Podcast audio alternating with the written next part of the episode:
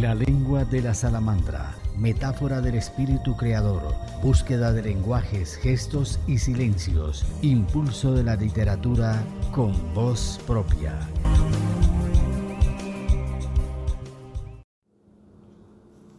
Bienvenidos.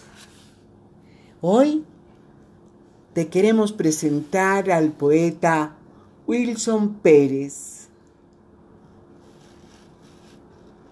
Se define en la palabra silencio, vuelo y palabra. Nació en Medellín, Colombia, pero gran parte de su vida la pasa en un municipio que se llama Entre Ríos, un pueblo tranquilo y bonito que está situado al norte de Antioquia. Es licenciado en literatura y lengua castellana de la Universidad de Antioquia. Empezó a escribir a los 18 años de edad. Gran lector, observador, y silencioso.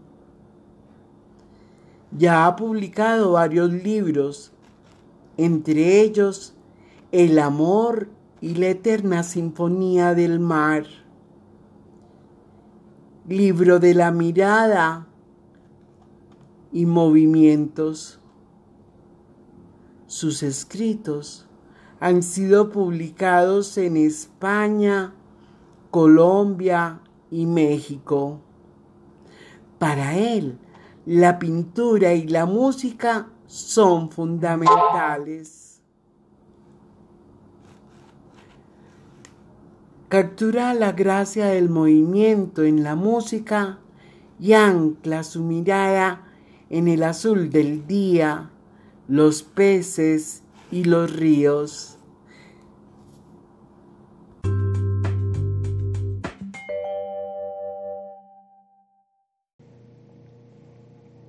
Tres palabras que me identifican. La primera, silencio.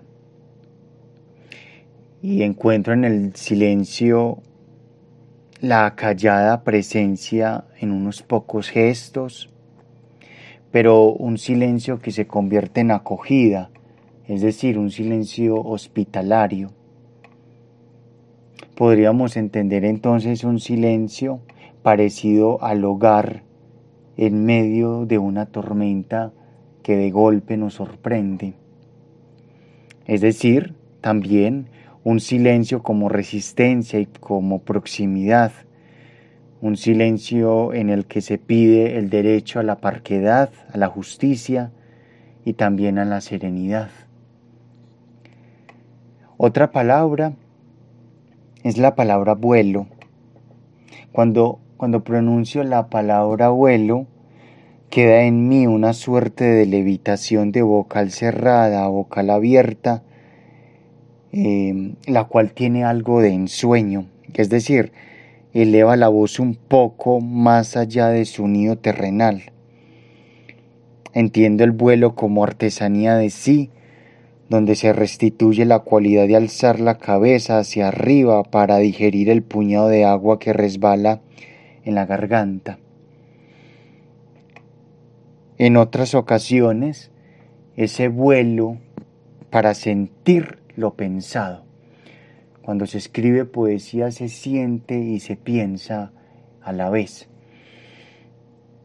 Sentir lo pensado, hacer conciencia de lo pensado, em, percibir con los sentidos lo pensado, ahí viene la actitud del vuelo elevar la cabeza, sentir lo pensado, digerirlo, meditarlo, respirarlo, escucharlo, luego bajar la cabeza y volver al rito.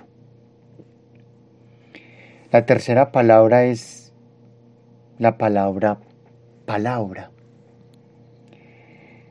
Recuerdo mucho alguna, algún fragmento de un bellísimo libro del poeta rumano Loran Gaspar, en el que él dice que la palabra es una cualidad que se da a la luz, al gusto y al tacto, también a la voz, por supuesto. Es decir, la palabra como ofrecimiento parcelado del mundo que le ofrezco al otro. En el poema le ofrezco el mundo al otro, se lo presento.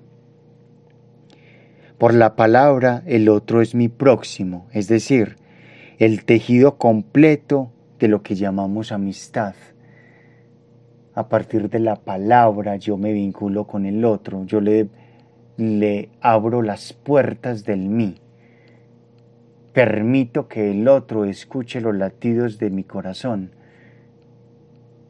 Le doy la posibilidad de que, de que él asista a mi propia vida y de que yo asista a su propia vida. Eso a través de la palabra, pero mucho más importante cuando la palabra pasa a través del acto de la lectura.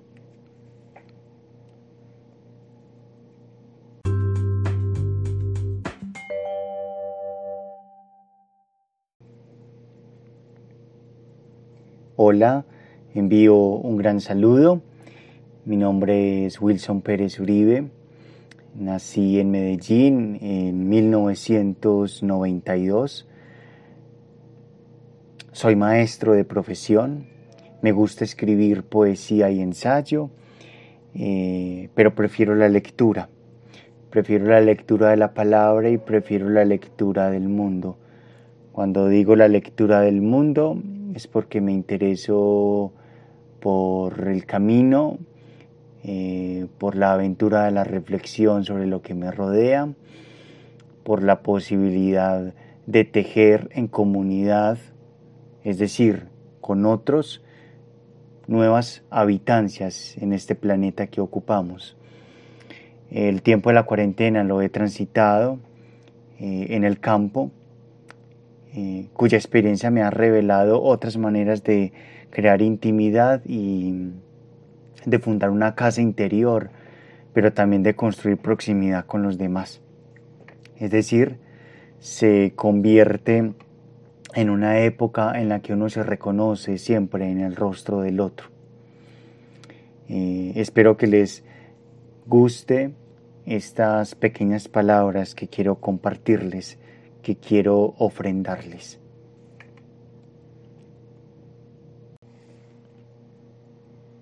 El primer poema que quiero compartir con ustedes hace parte de mi libro Movimientos, publicado por la editorial Universidad de Antioquia en el año 2018. Consolación número 4 en D mayor, Franz Liszt. Hablar poco, hablar lo suficiente en un corto tiempo, hablar en un ritmo que no contemple el hablar por el hablar, decir acá está la mano en la mesa, o los besos son sabores compartidos, decir y callar, hablar poco, tal vez con palabras gestuales, esas que acercan toda expresividad a la sensación receptiva de un estoy aquí. Hablar con palabras hechas de piel, dejar que transiten los rostros entre la mirada que se agrieta. Hay en ella un abismo donde todo se recobra y donde todo se pierde. Es ahí donde está lo dicho, lo que no podemos obviar. Ahí la aceptada condena de un silencio que nos conduce a la respiración, de un decir callado, y al fin ser eso, un fuego musical donde podamos arder mientras nos vamos despidiendo de los rostros ideados, de las formas habituales del vivir, de las escenas donde creímos ver los pliegues exactos del mundo en la seguridad de las palabras.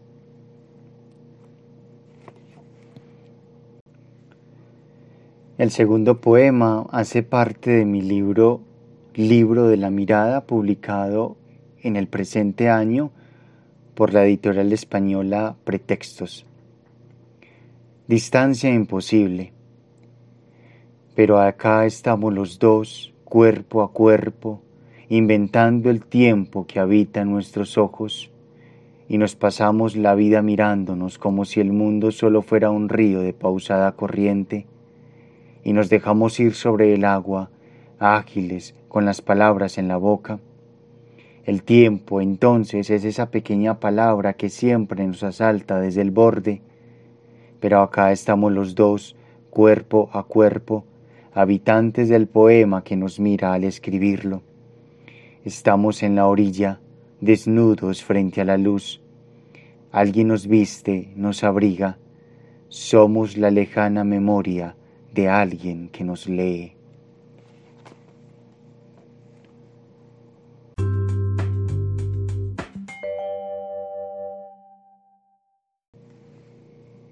El tercer poema también hace parte del libro de la mirada y se titula Mudez. Juntar las manos antes de que la nube sea un cuerpo incierto soltar las amarras invisibles y permanecer en el misterio de las llamas que arden. Hoy quedaré en ti, ofreciendo mi boca en tu boca, sin saber hacia qué, hacia dónde.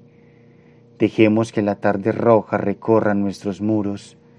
Antes de morir, cerremos la puerta en su último sabor de vida.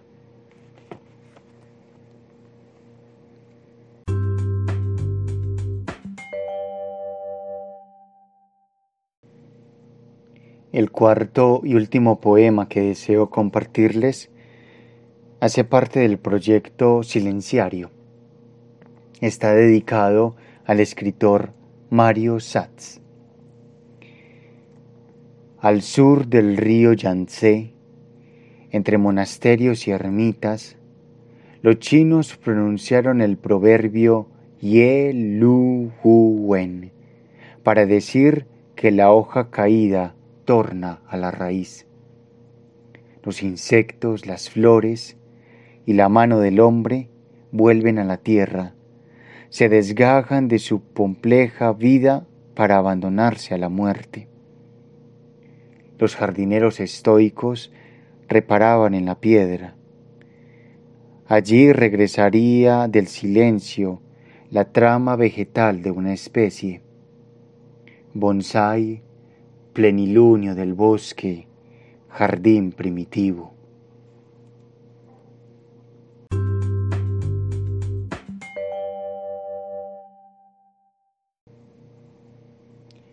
Los tiempos de incertidumbre nos vulneran, los tiempos difíciles nos miran a la cara y nos confrontan. ¿Qué hacer? ¿Cómo, valga decirlo, confrontar prestar atención a esos tiempos difíciles. No es un secreto que los tiempos que vivimos hoy en día nos han mirado de manera directa y nos han cuestionado. Les hacemos frente desde la resistencia íntima, haciendo alusión a un bello libro del filósofo de Barcelona, Josep María Esquirol.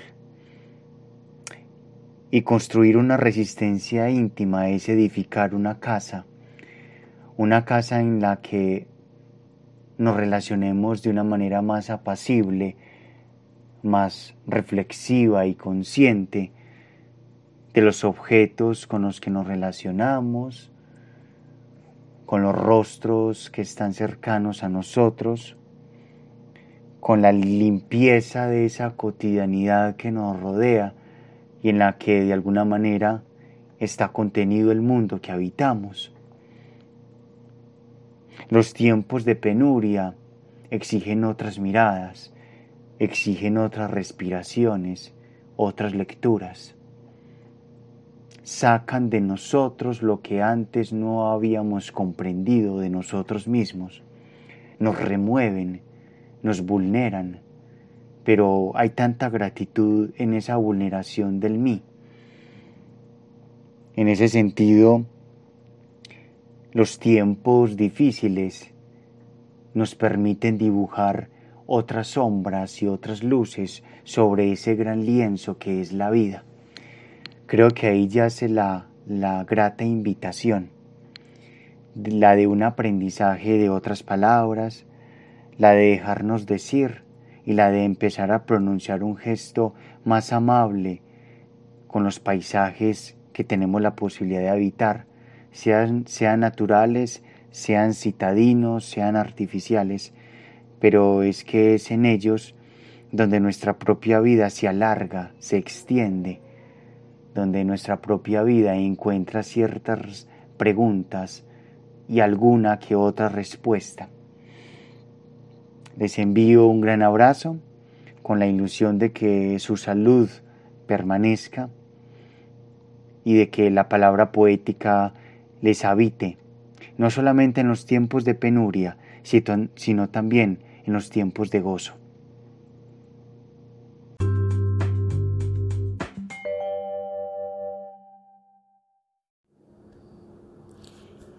Este programa está lleno de contenido, sentimiento y de esperanza. Somos la lengua de la salamandra. Escríbenos penagosangelal.com Este programa está lleno de contenido, sentimiento y de esperanza. Somos la lengua de la salamandra. Escríbenos penagosangelal.com La lengua de la salamandra, metáfora del espíritu creador